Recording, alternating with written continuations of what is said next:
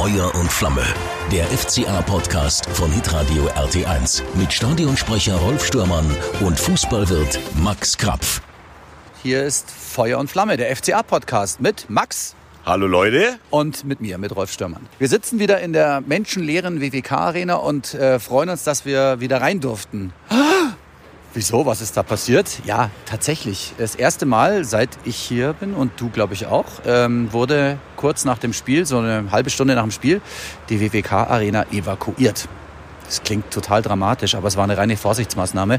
Es gab einen technischen Defekt an irgendeinem Gerät hier in der, in der Küche und die Feuerwehr musste anrücken. Das ist dann sozusagen das Standardprozedere. Wenn man nicht weiß, was passiert ist, gibt es eine Alarmmeldung.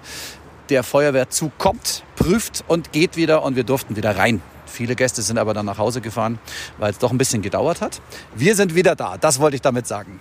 Ja, es war der Pizzaofen, der zum wiederholten Male schon oh. irgendwie gekokelt hat. Äh, ich weiß nicht, ob du dich erinnern kannst, da war schon mal deine Stimme irgendwie, mhm. Äh, die ja immer kommt, wenn irgendein ja. Notfall ist. Da kokelt es dann immer mit dem neu geschaffenen Pizzaofen im neu geschaffenen VIP-Bereich. Es bestand aber zu keiner Zeit irgendeine Gefahr und ich muss also dir widersprechen, die meisten Leute haben schon vor dem VIP-Bereich gewartet, bis sie ja. das Bier weiter wegschnaufen können. Also die wenigsten sind nach Hause gegangen. Die Freibierlädchen sind halt da geblieben. Die Freibierlädchen sind alle noch da, so auch wir zwei. Ja, jetzt können wir dann ganz in Ruhe über das Spiel reden, wo wir wir gar nicht wissen, wie wir anfangen sollen. Denn es war eigentlich gar nicht schlecht, was wir da heute geliefert haben gegen eines der Top-5-Teams. Ja, das stimmt. Also die Gladbacher haben ähm, eigentlich genauso wie wir jetzt in der ersten die, äh, Halbzeit nicht so überzeugen können. Ich habe dann auch bei Sky in der Halbzeit gehört, eine Halbzeit zum Vergessen, den Mantel drüberlegen.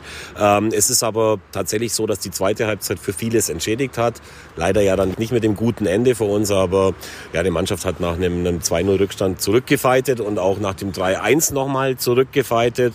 Und man hat dann schon gesehen, dass die Gladbacher in der Offensive stark sind. Wir auch, wenn es denn zugelassen wird, dass wir offensiv spielen spielen. Ähm, ja, leider ist es halt dann so gewesen, dass wir hinten zu schwach sind, wie sich schon öfter jetzt in der Saison ausgestellt hat. Wenn wir nochmal auf die erste Halbzeit zu sprechen kommen, klar für den neutralen Zuschauer, äh, inklusive dem Sky-Reporter, dem Jonas, äh, Grüße, ähm, mag das natürlich so sein, dass es ein langweiliges Spiel war ohne große Szenen. Ähm, ich fand, wir haben es gut gemacht. Ähm, Carlos Grueso vor der Abwehrreihe und Eduard Löwen das erste Mal von Anfang an war erwartet worden, weil Dani Bayer gesperrt ist. Also ich fand die Aufstellung sehr gut. Ja, es war also das, wo wir ja schon lange äh, uns gefragt haben, Löwen wollen wir sehen, gerade auf der Position.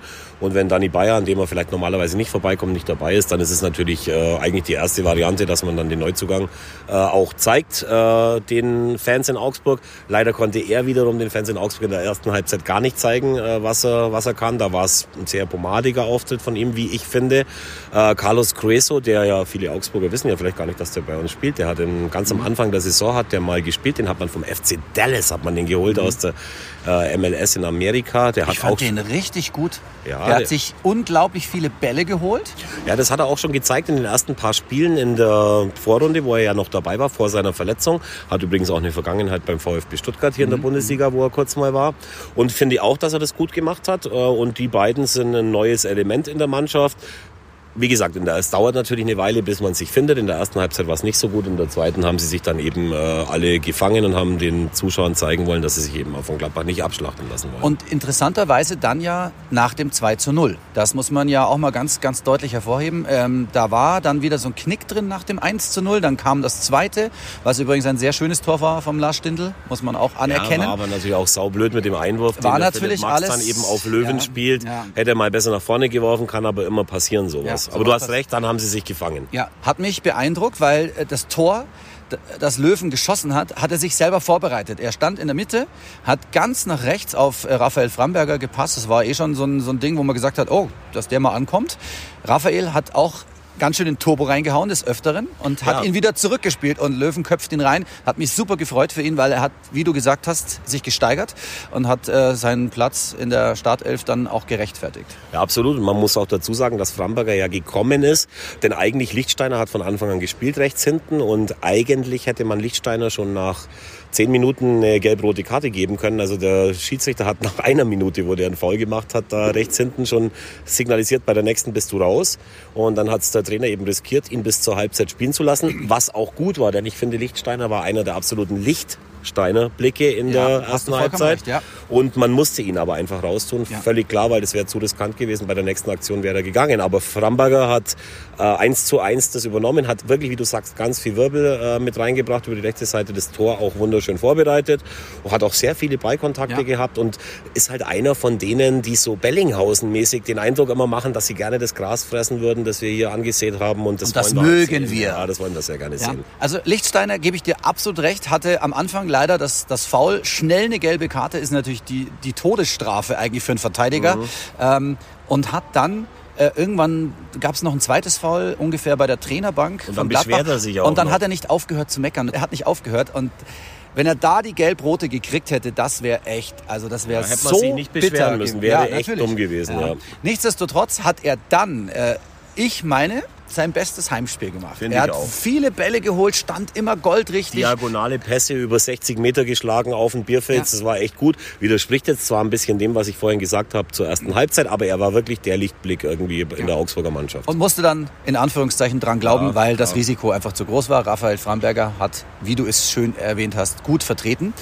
Ähm, wen müssen wir denn noch ein bisschen rausheben? Florian Niederlechner ähm, hat auch ein paar, nennen wir es mal, Mini-Chancen gehabt, aber der ist natürlich jetzt immer zugedeckt und äh, die Gladbach-Abwehr ist jetzt auch nicht so die schlechteste.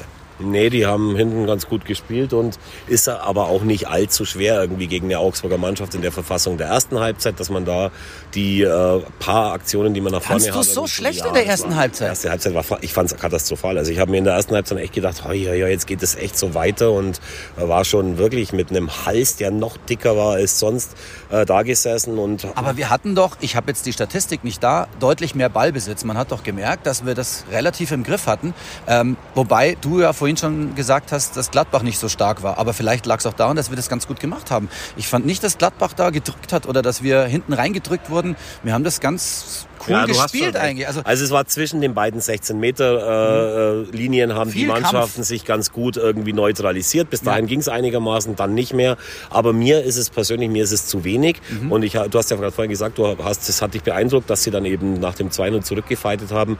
Ist schon beeindruckend. Ich erwarte aber nichts anderes von meiner Mannschaft und von der FCA-Mannschaft, weil wenn sie das nämlich nicht tun würden, dann wären wir schon lange nicht mehr in der Liga. Und da, wenn, wenn, wenn nur einer von den elf nicht irgendwie bereit ist, alles zu geben, dann funktioniert's nicht. Und äh, das ist eben das, was man, was man dann eben sehen will. ich habe ja eigentlich überhaupt keinen Bock drauf, jedes Mal in jeder Folge Ja, ähm, muss ja. über, über äh, Thomas Kubek zu sprechen. Ich, ich sag dir ganz ehrlich, beim 1 zu 0, ich habe das nicht richtig gesehen. Ich muss es dazu sagen. Ich habe ich hab gedacht, ja gut, er muss nicht rauskommen. Vielleicht hat er ihn dann, wenn er drin bleibt. Es ist so schwer.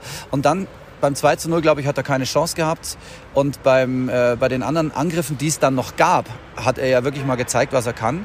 Äh, ich glaube, den Player hat er einen vom Fuß geholt und den letzten äh, hat er dann praktisch ähm, direkt auf sich draufgekriegt, aber hat ihn gehalten. Was sagst du Also ich dieses fand, Mal? Er gehörte insgesamt übers Spiel zu den besten Augsburgern, Mhm. ähm, weil er einfach viele Paraden gehabt hat.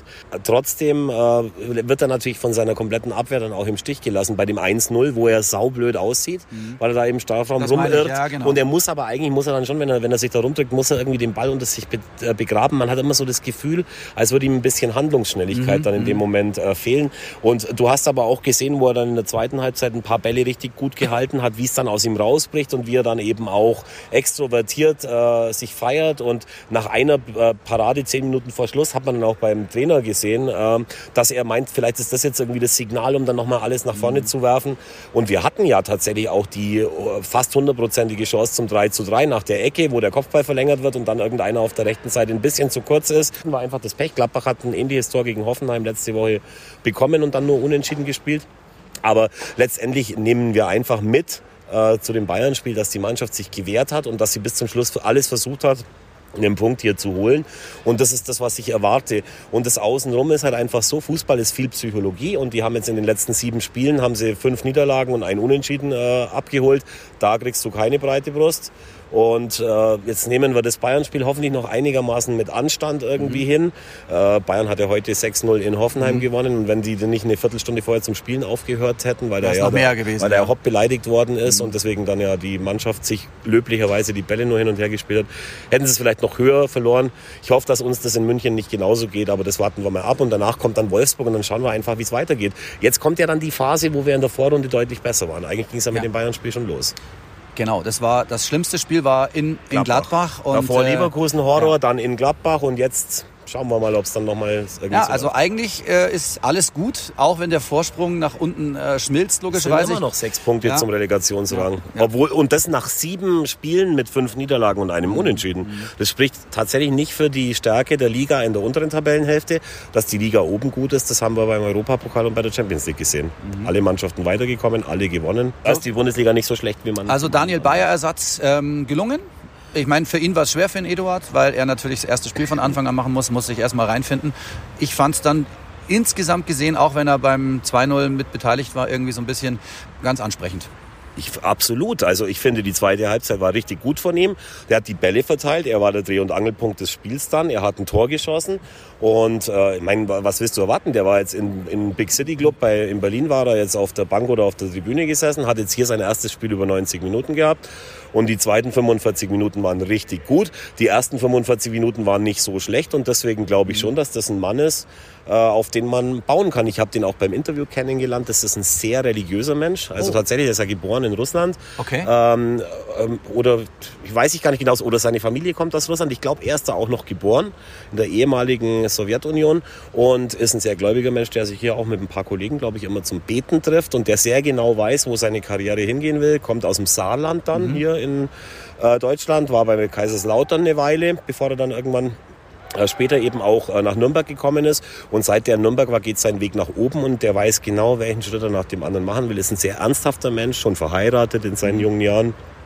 Ich glaube, der kann uns schon weiterhelfen. Bodenständig ja, wirkt auf jeden Fall sehr bodenständig und äh, glaube, dass er sein Ziel vor Augen hat. Das kann er natürlich aber auch nur schaffen, wenn er mitspielen darf. Und da schauen wir mal, was ist, wenn Dani Bayer wieder zurück ist.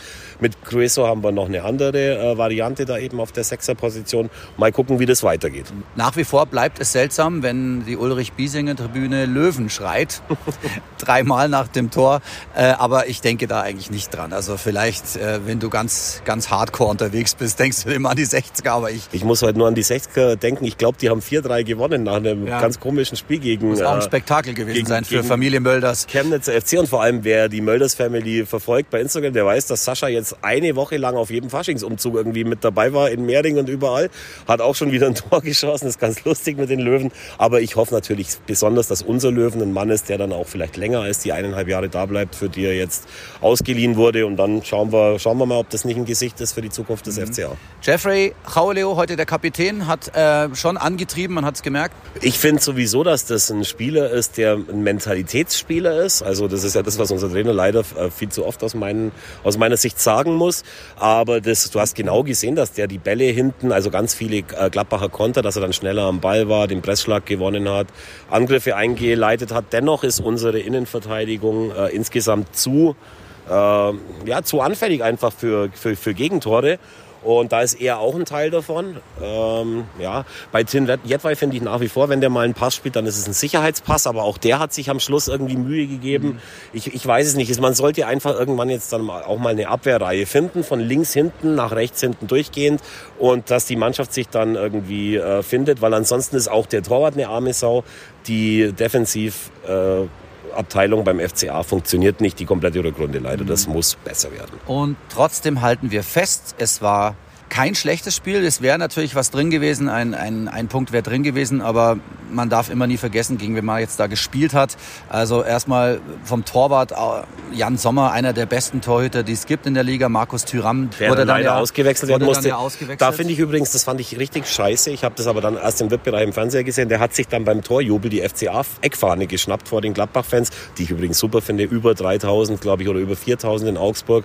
Ohne die wäre das Stadion nicht so voll gewesen. Und hat dann irgendwie Spirenzchen mit der Fahne, äh, mit der Eckfahne mit dem FCA-Logo drauf gemacht, das Gladbach-Trikot drüber gehängt. Das macht man nicht, damit stachelt man Leute an. Ansonsten ist es ja ein, ein, Spieler, der Sohn von, äh, von, von Thuram, dem Weltmeister von Frankreich mhm. von damals, hat auch noch ein paar Brüder, die auch Fußball spielen, ist dann ausgewechselt worden, aber die haben natürlich auch mit Blea, der eingewechselt worden ist. Wahnsinn. Lass mal, lass mal äh, weiterhören. Was Stindl haben wir hier noch. Ähm, der ja ähm, auch ein tolles Tor schießt ja, dann zum 3 2 Der Wenze Genau, der, der, übrigens letztes Jahr noch ein Mannschaftskollege von Kobek war, bei Start Rennes, wenn ich da nicht falsch informiert bin, mhm. auch Pokalsieger in Frankreich geworden. Mhm. Ja, hier Ginter, Kramer, Patrick Herrmann, ja, Raphael. Kramer, der also Weltmeister also, wurde eingewechselt ja, in den letzten zehn ja. Minuten. Also das ist schon eine andere Liga, es ist mhm. auch ein ganz anderer Kader.